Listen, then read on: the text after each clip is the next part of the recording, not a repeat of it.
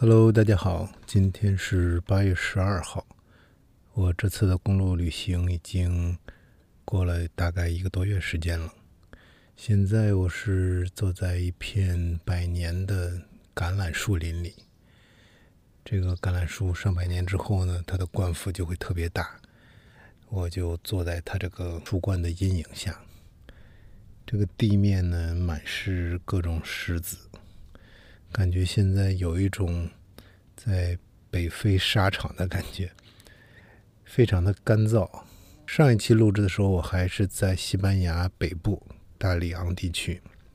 这些天呢，我是从西班牙的北部，嗯，欧罗巴山，就是欧洲之巅的山里下来，然后继续顺着北部往东走，北部的沿海线。往东呢，就路过了巴斯克地区，然后继续往东走的话，是南部没有靠海岸线的这个法国的地区。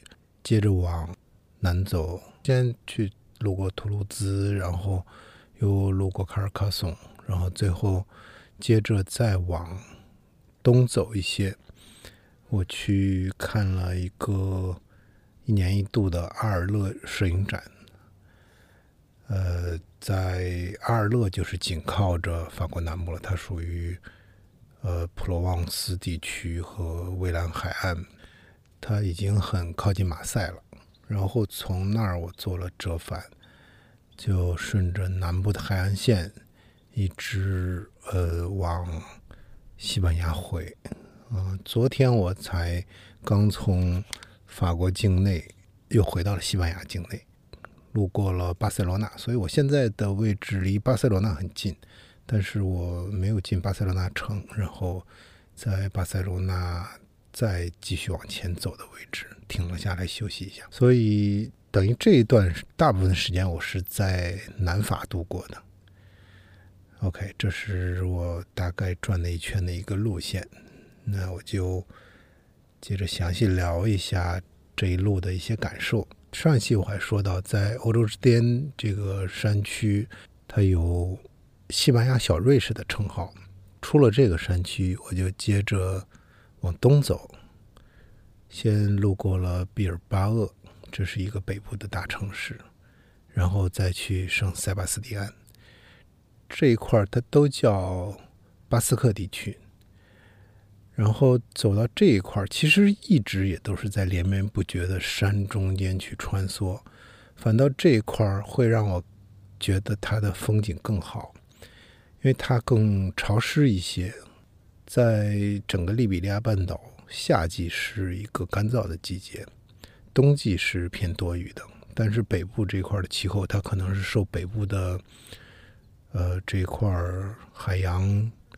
给了一些小的地理气候，然后又被整个这个山脉把这个湿润的空气留下来，可能它就会更湿润多雨一些。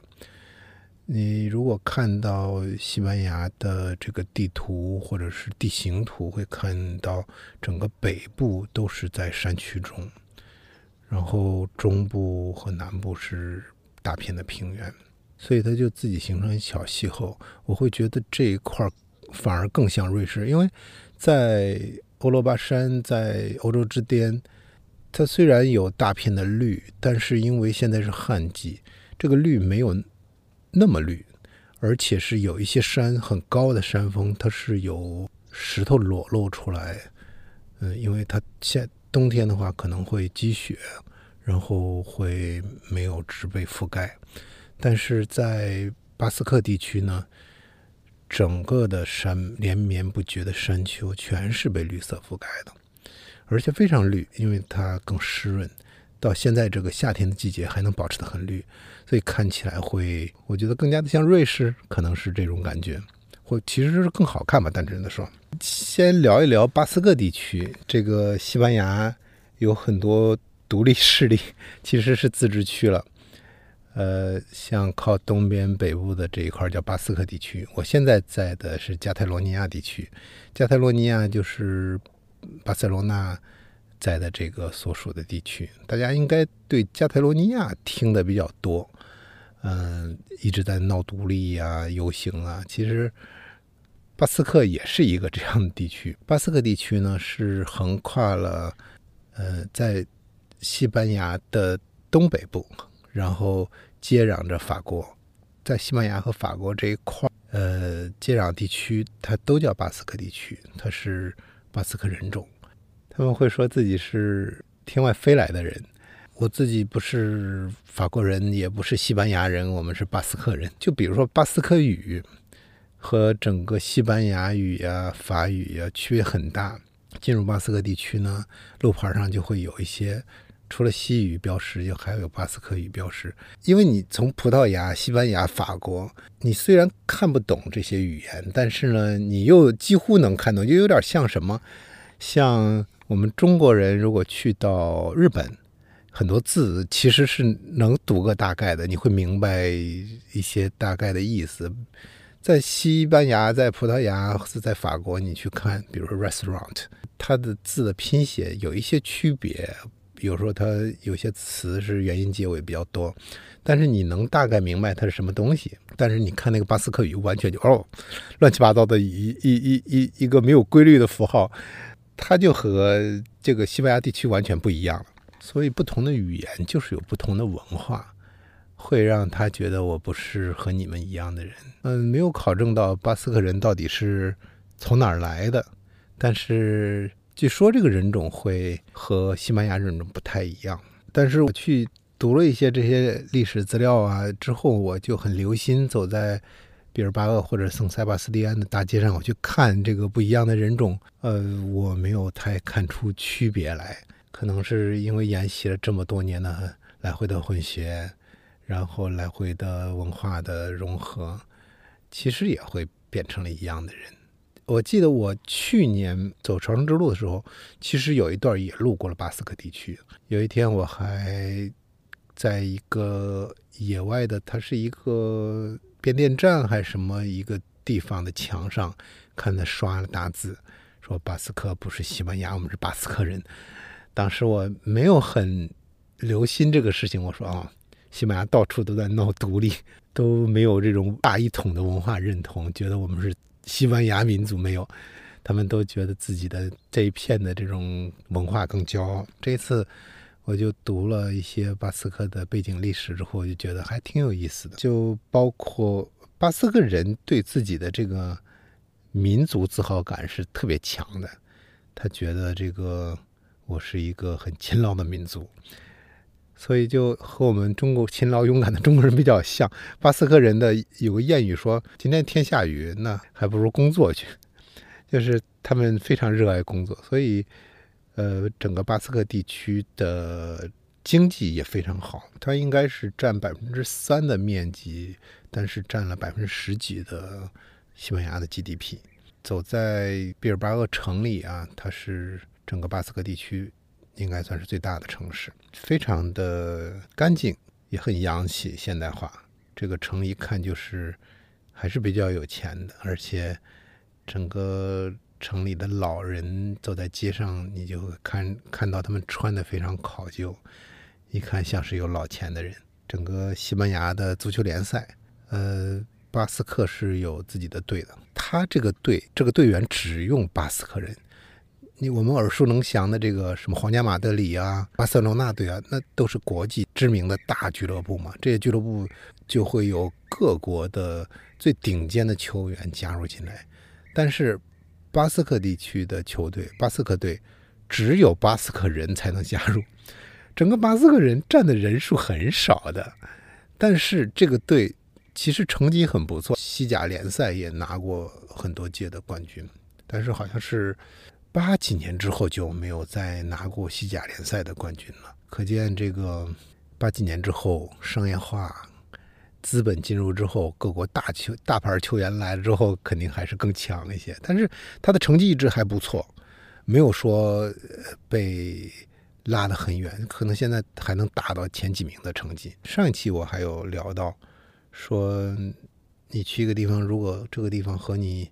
读过的一些书，或者是听到的一些事情有交集，你会对这个地方留就玩的时候会更有感受吧。圣塞巴斯蒂安其实做电影的人都很熟悉了，因为它有一个圣塞巴斯蒂安电影节，是西班牙最大的电影节。欧洲除了三大电影节啊，柏林、戛纳、威尼斯，还有一些次一些的很有名的电影节，像圣塞就是很有名的一个之之一。所以和我们做电影的人会有一种，还是有一种心理上的连接、亲近感。我。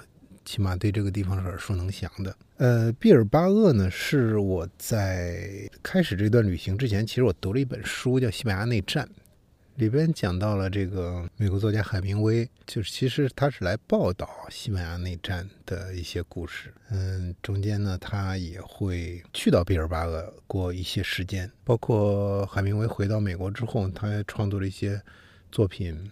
是关于西班牙的一些内容，比如《太阳照常升起》啊，这些著作会写了很多关于西班牙的故事，里边也会写到圣塞巴斯蒂安。所以当我去的时候，我也想看看能不能找到一些关于这些的痕迹。我没有很刻意的去找，但是就没有发现。它不像潘普洛纳，潘普洛纳这个奔牛节之城，是因为海明威的著作。所以闻名于世界的这个奔奔牛节也是，所以潘普罗纳就会把海明威推崇的很高，包括给他塑像啊，呃，在城市宣传中去凸显海明威的位置啊。但是在毕尔巴鄂、圣塞巴斯蒂安这些地方没有感觉到，所以巴斯克地区呢，在文化方面给我的心理连接的碰撞倒没有太多，反倒是。呃，吃的方面让我觉得还很有意思。嗯，有人说整个欧洲的美食看西班牙、葡萄牙，然后呢，整个伊比利亚最好的美食去看巴斯克地区。嗯，巴斯克地区有一种整，其实在整个西班牙就有一种叫 tapas 的这种文化。他们比如中午啊，或者是晚上啊，就去吃吃 tapas，吃小吃，就作为一顿饭，它不是正餐。它是什么呢？嗯，就是比如一个面包上面加一些菜，也不像汉堡包那种那么大，它就一份一份，对，有点像寿司，它比寿司要大。为什么说有点像寿司呢？寿司就是一些米配各种品类的东西，它这个是一片面包配各种品类的东西，可能上面是一个香肠，可能是一个辣椒配其他的，可能是嗯金枪鱼，就。摆在橱窗中。我在其他的西班牙地区是吃过，是这样，就你点一份塔帕斯，配他给你免费配一杯酒，你就可以晚上不用吃晚饭了，只点塔帕斯，点个几份塔帕斯，还能配好几杯葡萄酒，你就酒也喝够了，吃也够了，就还蛮省钱的。而在巴斯克地区，塔帕斯它会叫另外一个名字，它是皮塔头的一个。巴斯克语的，我我我我忘记怎么发音了。它会可能品类更丰富，相对于西班牙其他地区。包括我还吃到了烤牛脸，嗯，烤牛脸是单独一份，它不是加在塔巴斯里面，它是它也是小小的一个碟子，然后给你上一份烤牛脸，就是你能在一顿饭里边这种小吃吧里边品尝到，比如说十道菜。每个就一口，每个就一口，总共花不了太多钱，嗯，就吃的非常丰富。我去了一家这个比较有名的这种塔帕斯店，已经门口都站满了人，大家都是端着碟子在门口站着吃，人已经太多了。我是直接在吧台挤了一个位置，直接在吧台上可以叫一杯酒，然后他给你一道一道一道的给你上菜，然后你就吃了就拿走，吃了就拿走。否则你就完全没有位置摆这个碟子。关于吃当地美食这个东西，不仅是在当地的餐厅吃，然后其实每去一个地方，它超市里边的品类也会不一样。在上期我也说到，在北部的西班牙地区，包括到巴斯克地区，就能买到那种成包装的，嗯嗯，卤的牛肚，然后卤的猪头肉。这些很符合中国人胃口的东西，然后接着就继续往法国南部走，在南法的这个地区，超市可以买到这种用罐头包装，其实是铁盒那种罐头包装的炖炖肉，它里边可能是有豆子，然后炖香肠和炖到一些毛肚，或者是炖到一些其他的东西，就是像我们说的大炖菜一样的东东西。它没有菜，只有肉和豆子，也是法国南部的一些特色。你就可以直接买来加热。因为这个我在当地也吃了，然后去再买这种罐头也吃了，味道是一致的嘛，就是可能是在餐厅里吃的是新鲜制作出来的罐头，这种其实味道也蛮不错的。到什么地方吃什么东西？关于早餐，你像我在葡萄牙、西班牙就会一般是用一个面包加上鸡蛋和利比利亚火腿，这个面包。我在葡萄牙就会吃一种面包，叫做嗯葡萄牙尸体这种面包的名字，它就一个一个就像手掌大小，硬硬的，也不是很硬啊，就像法棍一样的软硬程度。切开呢就可以加火腿和鸡蛋，这就是一顿早餐。嗯，到了法国呢，就会开始吃各种鹅肝酱。各做早餐啊，鹅肝酱，或者是它会有一种类似鹅肝酱的东西。它我不知道是不是我翻译的问题啊？我可以看它的成分表，它会是猪肝加猪肉糜加上一些东西。我不知道这个到底是猪肝还是鹅肝，但是嗯，味道也是很香的。它不仅是肉糜啊、干呐，还有一些会加入一些呃蘑菇之类的东西。混合的制成的这种像酱一样的东西，早餐抹在面包上也很好吃。所以就是到了一个地方去吃当地的东西，呃，这个你你在离开这个地方之后，可能这种东西会更贵或者更不好买到，那就嗯，到这个地方就应该去适适应去吃当地的这个东西，会更能体会当地的文化和气息，吃当地东西，喝当地酒。嗯，来到了法国的南部地区呢，就喝到了非常好喝的当地的白兰地。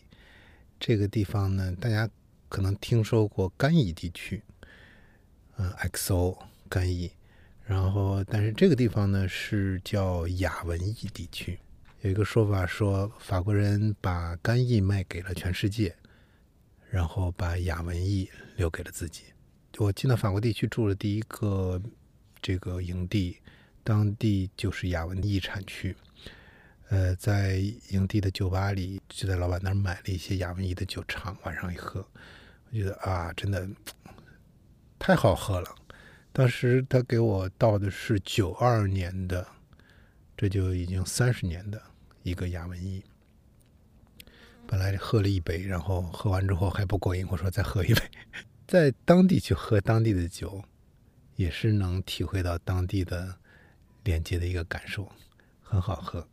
进入法国的这第一个营地啊，是一个荷兰夫妇开的营地。呃，这次后来我住了好几家荷兰人开的营地，因为原来我没有太接触过荷兰人，倒是这一次因为住不同的营地，让我对荷兰人有了一个印象，就是我住的这几家荷兰人开的营地，老板都非常的勤劳，比如说。这这家厕所干净到那种，我觉得比酒店都干净的程度。因为营地你是平常走在都是裸露的外面，然后再进到厕所里，会带一些土啊，带一些什么的，很难做的非常的干净。但这一家真的是老板一直在干活，一直在过一会儿就会清洁一下，就是近乎于呃强迫症的去让整个卫生区域非常的干净。就夫妇两个人。管理一个营地，然后营地的很多细则写的非常清楚。如果遇到火灾你怎么办？如果遇到什么情况怎么办？然后到了营地之后，他会给你详细的讲，你这几天可以去哪玩啊？嗯，给你好几本东西，整个区域的介绍，整地图周边的洲际哪儿会有集市，嗯，哪儿会有徒步路线，非常详细的介绍给你。所以就让我觉得，哎。为什么几百年前这么小小的一个地方的人，去开始有股票交易所呀，去开始有往外去扩展、去征服世界。我觉得可能对于他们那时候不一定是想征服世界，而是出去讨生活。我去一个新的地方，呃，找到一个新的营生。我们不去评价那时候的帝国主义扩张的事情，仅仅是对现在的荷兰人这种去外面讨生活这么认真、这么肯干、勤劳，让我有了一种直观的感受。可能不够准确啊，因为我没有真的去到荷兰和当地的荷兰打交道。我现在接触的都是去国外讨生活的荷兰人，但是他们给我的这种。印象真的很不错，包括离开这一家之后，又住到另外一家荷兰人营地。那个营地是在我一直都是在法国南部转悠嘛，也是南部山区里边的一个营地。这个营地老两口已经在这儿经营了四十年了。他们在一九八一年买到了这个营地，他和我父母的年龄差不多，孩子和我年龄也一样。这个地方原来是一个山里边的破败的石房子，房顶已经破了。他们买下这个地方，然后开始慢慢的两个人改造。那时候没有机械，没有拖拉机，这个男主人就去旁边的地方打零工，攒钱买了第一台拖拉机，然后慢慢的去改造这个营地，一点一点的把这个营地的房子修好。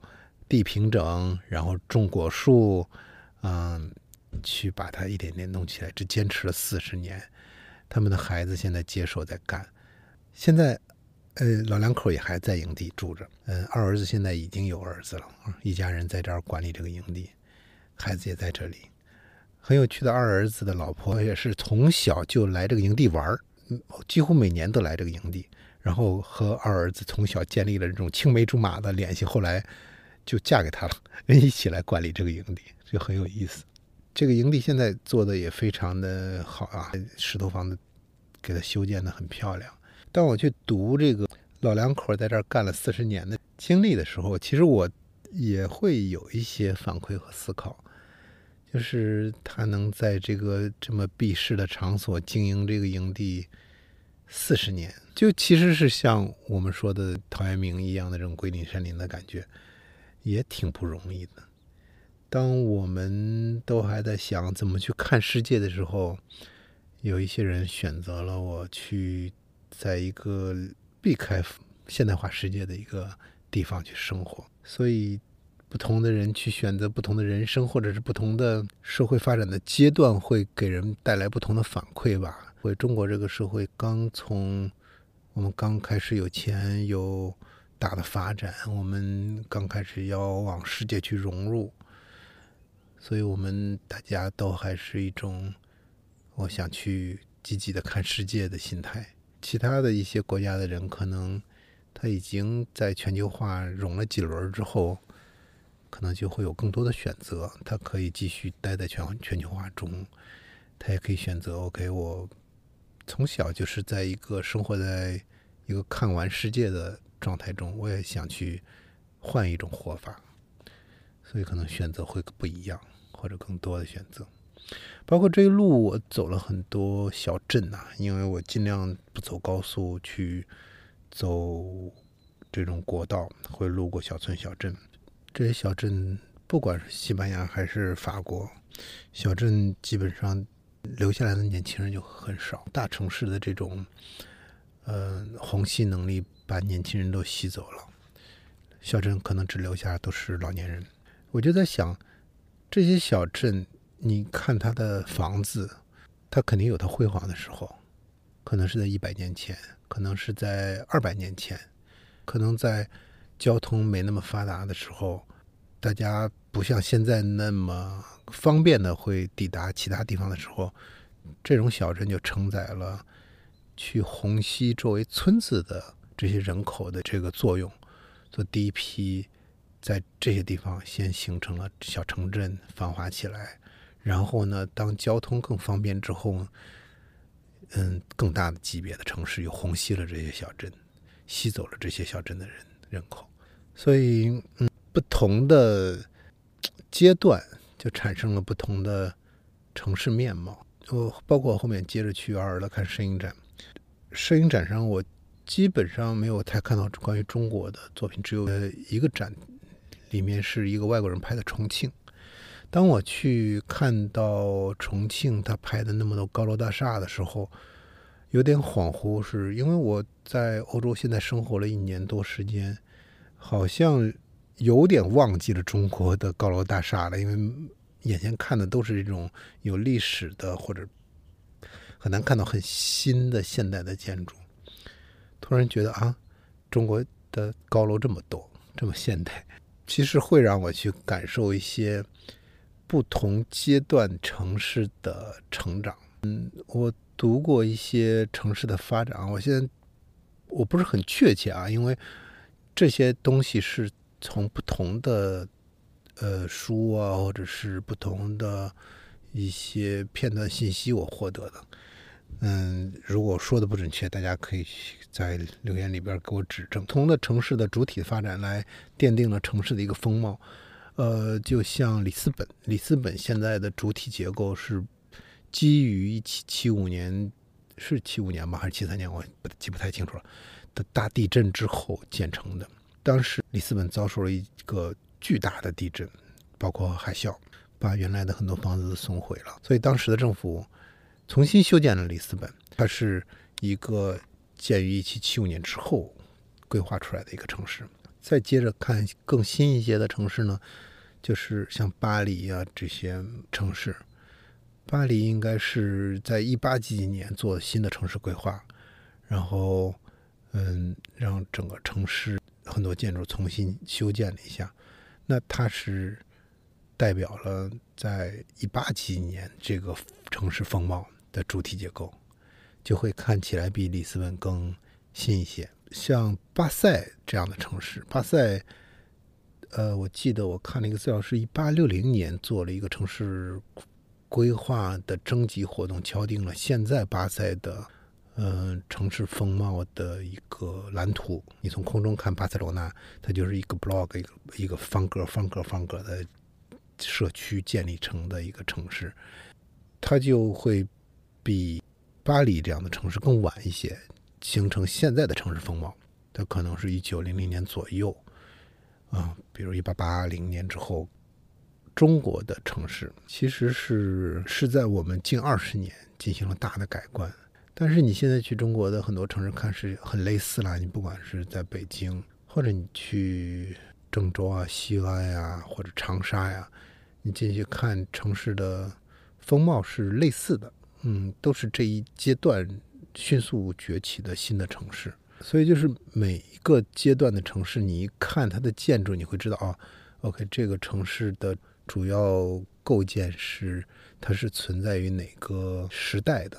然后在进入南法之后呢，法国人给我的感受是明显的，在审美品味上真的还是比利利比利亚人民更洋气一些。就去小村小镇上有一些。周末的市集，那些其实就是周边的村民、周边的小镇村人民，包括一些老太太，打扮的很优雅，嗯，或者不能说优雅，或者是有一些老太太还会把打扮的很有少女感。所以法国真的还是在审美情趣上，它会引领了世界的潮流。我也从另外一个方面想啊，也可能是法国的这么多年一直在。文化方面的输出做得很成功，去定义了美。然后我们从很早就说啊，西方的比较看起来洋气的或者漂亮的建筑是什么样的，或者是穿着是什么样的，被进行了这样的教育成长起来之后呢，当看到了这样的东西，觉得啊，好洋气。所以，就当谁有文化话语权，或者是站到文化高地上去定义美的时候。可能就能影响到世界人民对美的感受力。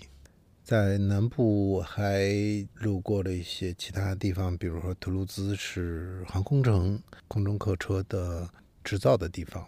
但是这种大城市我兴趣不大，就一走一过。接着往南部走，一个小城叫卡尔卡松，它是一个中世纪的古堡，这整个城市建筑非常的保留的非常完好。这种古堡就给我一种童话世界的感觉。你进入之后，当然现在很商业化了。你进去之后，它和丽江没什么区别，全是这种饭店呀、卖纪念品的商店啊。嗯，像类似这样的小城，在葡萄牙有一个叫做奥比都市，它也是保留的非常完好，经常会搞一些主题活动，就像主题乐园一样。比如说每年七月份还是八月份搞一个，呃，中世纪节，大家就在里边全部还原中世纪的面貌，大家可以穿上中世纪的服装扮上。这个一段时间可能有搞什么巧克力节，他总是在搞主题节日一样。所以这个卡尔卡松城堡给我的感觉也是一样的，它就会很像回到了一个我们童话世界里去看的那种古堡，虽然很商业化，但是还是很值得看一看的。后面呢，就正好现在这个时间是呃阿尔勒的摄影节，就到阿尔勒去参加这个摄影节去了。阿尔勒这个小城就是原来梵高在这儿待的地方。梵高在这个小城是他创作生命力最旺盛的时间。嗯，画了向日葵啊，包括黄房子咖啡厅，大家应该都看过。包括河，星空下的河。嗯，基本上大家对梵高的印象的作品都是在阿尔勒创作的。这是一个，它属于普罗旺斯蔚蓝海岸地区。南部的一个小城，包括梵高邀请高更在这儿，嗯，后来的格勒尔多高更离开，嗯，高更也是从这里离开之后，开始了自己的月亮与六便士的选择，嗯，所以这个小城充满了关于梵高的印记。阿尔勒摄影节已经到今年是第五十多届了，五十四届吧，好像是，嗯，也是享誉国际的一个摄影节，有点儿。怎么说呢？类似于我们的平遥摄影节，呃，在一段时间内，大家都来看展，然后摄影人的一个聚会。平遥摄影节对于呢是一个中国范围的一个摄影节，而阿尔勒就是一个世界范围的一个摄影节。整个小城分为很多展馆，把各种老建筑里边改造出这种展馆，可以去看展。有什么？老教堂啊，包括有一些地下洞穴啊什么的，总共有二十五个展馆，就看起来还是很累的。我足足花了三天时间才把整个展录了一遍。看展还是一个很幸福的事情。很多时候你在书中去看一个东西，和你在现场看展，它是有很大不同的。就像我们原来拍电影会说你。拍摄的时候要有大屏幕的思维，因为在你拍摄在电视上观看的终端的东西，和你在电影这个大银幕上去播放的东西，它给观众带来的感受是不同的。就比如说前些年啊，特别流行这种肩扛的这种风格，就是画面比较晃。但是这种晃到一定剧烈程度的时候，你在电视上看是 OK 的。但是你如果在电影院大屏幕看，有时候会造成你生理上的不适感，你会觉得很头晕之类的。图片也一样。这次给我比较深的一个一个展，就是有一个摄影家用中画幅相机去拍这个巨大的照片，扩印到两米乘一米这种很大的画幅。当我站的比较远的时候去看的时候，没有很深的感受。当我靠近画面去看。给我很大的震撼，因为这是我第一次去感受到大底片的数字底扩印出来的这么清晰的照片。你站远一些，你去看整个画面，你的眼睛和你平常看到的物体这个画面是一样的。人的眼睛看一个东西会有个视觉重心，你会大概先看哪儿啊，然后再忽略到周围的一些东西，周围的东西是虚虚实，你可能就没有那么。在意，但是这个，当你走近了之后，你的眼睛就无法去定位一个视觉中心，好像你的眼睛平常看了一个东西，然后呢，你就跳进到了这个东西里，去 zoom in 左看右看、上看、下看，每个地方都非常清晰。他的感受和你平常去肉眼的观感就会不太一样了，就会带带给你另外一种很奇妙的感受。看完这个展，我就很震撼，我就想去买一个这个作者的画册去收藏。但是去看到这个画册的时候，画册其实也很大了，就 A4 纸那么大开的。但是即使那么大的图片和你。展扩成两米那么大之后，给你带来的感受完全不同的。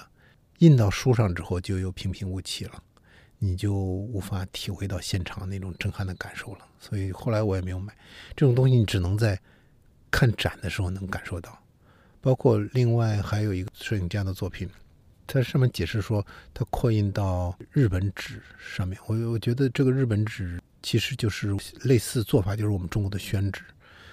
它的摄影风格本身就会比较意识流、模糊化，然后当它扩印到这样的一个宣纸上之后呢，会叠加出更多的模糊，然后成为一种新的艺术作品。我也去看他的摄影机了。当印刷到一个小摄影机里面，你是无法看到现场的这种纸的纹理、纸带给你的这种模糊感的之后的这种感受，在。印刷品里是看不出来的，所以这些东西都是你只能在看展、在实地去感受到的。当然，还有很多作品，包括现在一些新派的时尚作品啊，或者是怎么样，那种很多作品也是你你在现场，即使它扩很大给你看，和你在书中看是一样的。这种东西你。没有来现场看也不会遗憾。它要表达的可能是文化符号的东西，或者是一些单纯的摄影记录之外的一个东西。这种表达在书中看也是一样的，你就不会觉得有什么区别。摄影会有不同作用了。摄影已经发展了这么一二百年，它最开始的记录性到后来的艺术性。我觉得就是它会有一个轴，比如说最左侧的单纯的记录性质，然后到最右侧的艺术性质，然后中间会有一些介于艺术和记录之间的一些性质的作品，我觉得都是有价值的。就包括这一次我看到一个展，它是北非的一个摄影照相馆。他后来这个老板关掉这个店之后，到了法国，有大量的拍的一寸照片之类的东西，你整面墙全是这种，就是一寸照片，人是北非的这个当地的居民，你会看到不同的人的风貌，不同人的气质，嗯，但是他们会有一个整体的气质让你感受到，嗯，也有年代的气质让你整体的感受到。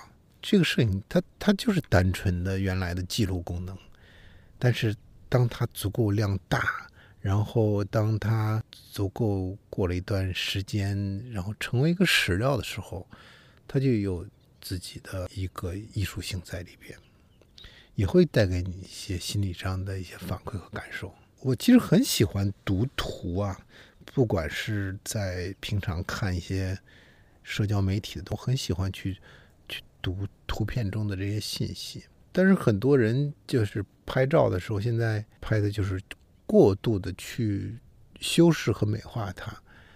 呃，我不是说这个拍照的美和不美啊，就是过度的加工它，让我会觉得其实你会失去一些拍照的信息。大家经常会 P 一些照片，P 的自己都不认识的时候，你看起来它好像很好看，但是。等到很多年之后，你会忘记自己当时什么样子，这个是不是也是一种遗憾？就你脑海中会看这些照片，就会以为当时是你 P 完之后的样子，但是你忘记了自己真实的样子。这种真实的样子可能让你觉得啊好像没有 P 之后的好看，但是它它是有自己的意义的。你你那么多年之后，有可能。是不是你会想看到真实的自己会是什么样？他应该被留下。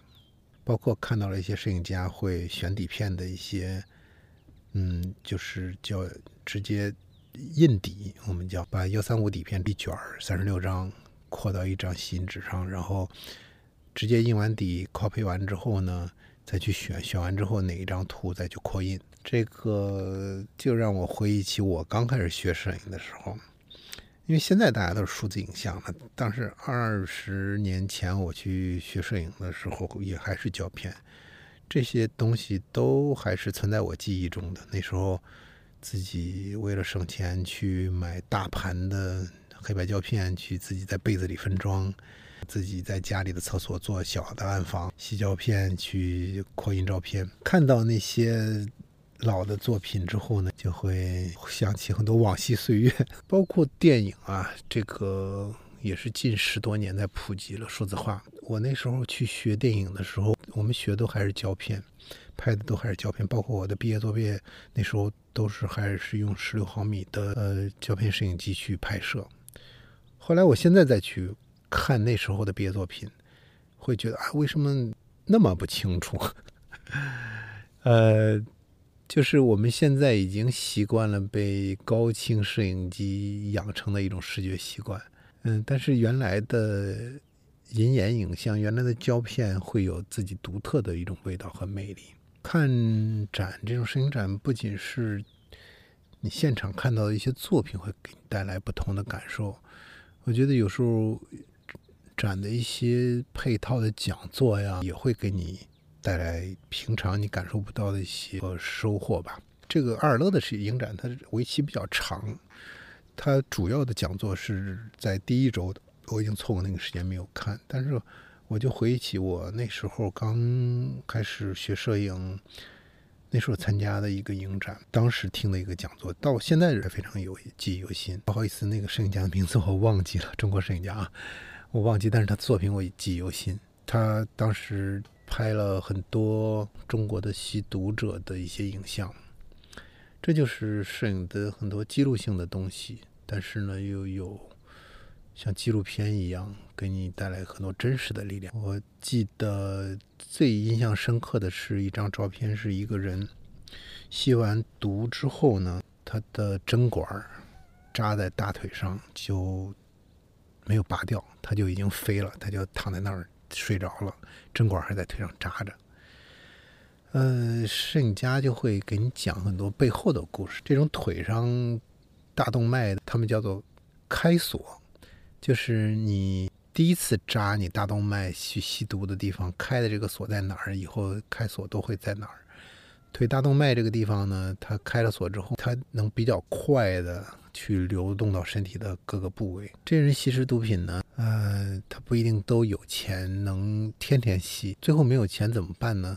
他可能拿针管去在那个臭水沟里的水去吸，去抽一点，打在自己开锁的这个动脉里，他也能获得一些快感，因为他已经养成习惯，像条件反射嘛。这种讲座呢，不像你单纯去看这个作品。讲座会给你更深入的去讲他创作的过程，你会了解更多背后的很多故事。有一些东西，你可能在台前的，不管是媒体还是自媒体，你可能不能去说的那么明白，但是在讲座中，你就可能获得的信息的细节会更多一些。呃，突然就感受到，好像类似这样的作品，这些年在中国越来越少了。当然是因为中国的。社会发展、经济发展，类似的这种边缘人可能少了一些。其实是我觉得也没有少，边缘人永远是存在的，只不过是去发掘边缘人的这种摄影作品更少一些。好像我们这些年的对纪录片的宽容度，或者说我们的允许程度越来越紧了，越来越少。包括零二、零三、零四、二十一世纪初的那些年，中国的电视纪录片是我觉得是很蓬勃发展的几年。那时候，上海纪录片有个纪录片频道，经常会有很多优秀的纪录片在放。包括我记得四川也有个纪录片工作室，我现在忘记名字了，拍了大量的很好的纪录片。嗯，但是好像这些年。我们可看到的越来越少，为什么呢？啊，还是蛮可惜的。在录这一期之前，我还想好像没有太多可以说的东西，但是聊起来之后，发现好像又聊了挺久了。这一路本来也是想走到哪儿是哪儿，原来我还想可能会不会走到比利时什么的，但是就走着看着也没有在更远的地方去走，现在又回到了啊西班牙。这期要不然就先聊到这儿吧。我现在的所在地方的风貌就是值得我去放这个阿尔罕布拉宫的回忆了，因为就是西班牙中部的荒漠地区的感受，还挺符合这首歌的曲风的。这一期就用阿尔罕布拉宫的回忆做结束吧。